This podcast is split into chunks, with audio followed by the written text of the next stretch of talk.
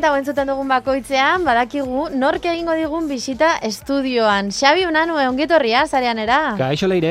Berri honekin edo txarrekin zatuz gaur? Bueno, ez dakit, eh, kartera nola dokazu, betea, utxa? Ba... Zer nahi esatea? Erosketak egiteko prest zaude? Erosketak egiteko prest nago, baina... Em... Bituz esango dizudan, eh? Ea, Donostiarren mailan ez, naiz eta Donostian bizi naizen. amen. Hortxe utzeko dugu. Hoi, hoixe, esango dizut. Orduan, nire kartera nola dago, ba, holaxe dago. bueno, eh, donostiako entzuleak bueltatu, eh?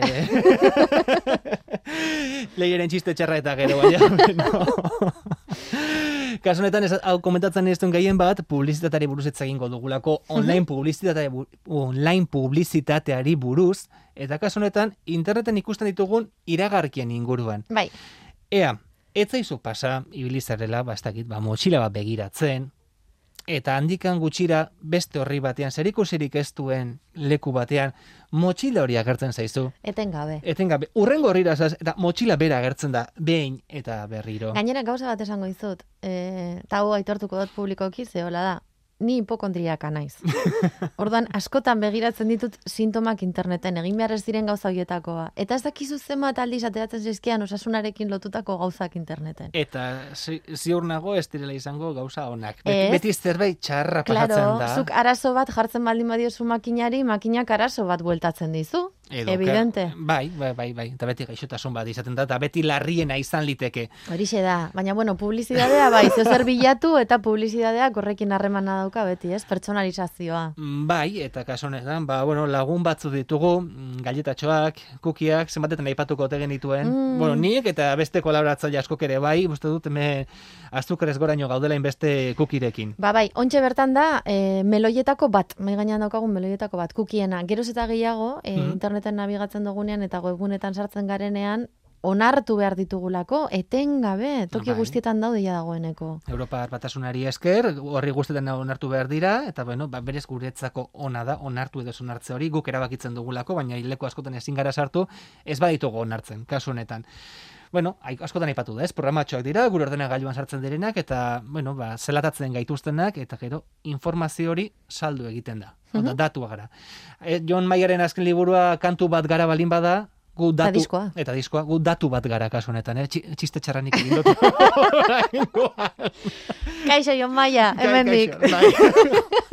Donostiarrak izutu ditugu, Jon Maia bera ere bai, baina, bueno, Ai ama, ze ona. baina, bueno, esan dugu, ez? E, kukien gatik, ba, informazioa jasotzen da, datuak eskuratzen dituzte, berez eta ofizialki ezin dute gugana heldu, hau da, ba, datua besteko legeari esker, datuak sakabertuta egon behar dira, ezin dira elkartu, berez, esan dezaketena da, horri honetan kuki hau egonda Bai, eta hortik informazioa jaso eta hori berbideratu. Horregatik, e, horri askotan publizitateak lotuta egoten dira eta e, marka handiak kudeatzen dituzte. Horregatik, haien loturei esker horri batean azaltzen zaigu gauza bat, badakite horri horretan egon garela eta bigarrengo produktu hori urrengo horrian erakusten diguten. Mhm.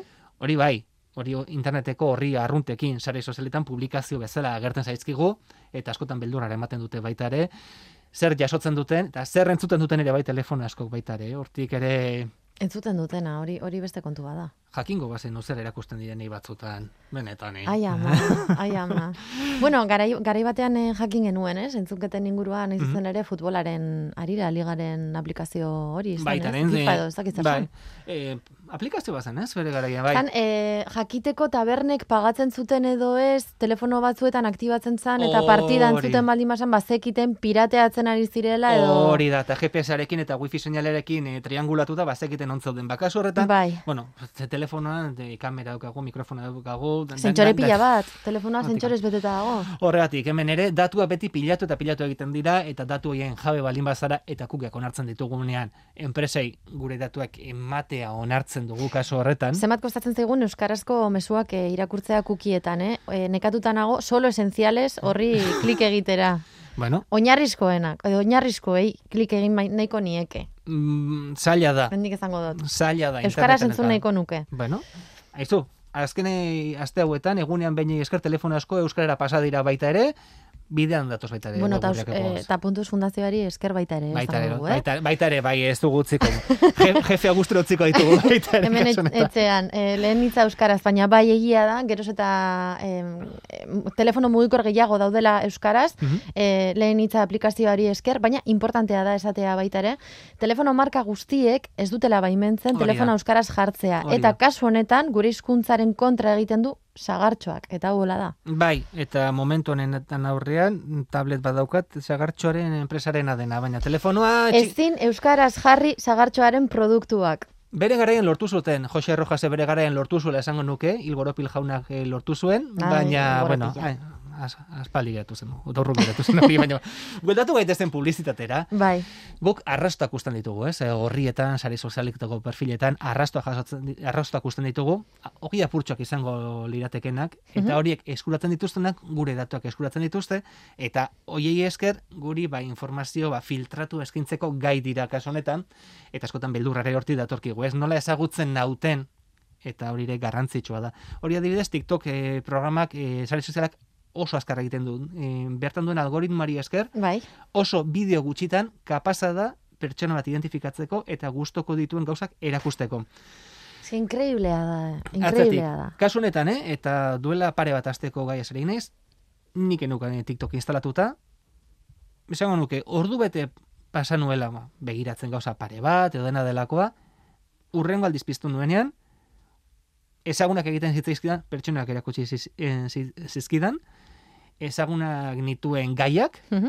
eta nik ezerri laik eman gabe. Pasatzarekin bakarrikan eta horri bakoitzean eta zenbat segundu egon nintzen eta kontuten edukita, Inkreiblea da. ezagutu egin ninduen. Orduan, e, artikuloa irakurri nuen bertan jartzen zuenaz, e, nola ikasten zuen, eta egia da, eta harrigarria da, eta horrela balin bada guztia, nahi dutena saldu dezakete. Ze askotan, motxila zaipatu gulenu, ez? Horri desberdinen agertzen dela. Motxila erosten duzunean zer gertatzen da? Behar duzula gainontzekoa. Bueno, motxila hori gehiagotan azalduko zaizu. Zergatik, errazagoa delako zuri motxila basaltzea badakite, zu motxila zalea zarela, etxa, eta motxilak behar dituzula. Orduan- Bakarra. Ba- bueno, bakarra, kasu honetan. Eta gainera motxila bera erakusten dituzten, behin eta berriz.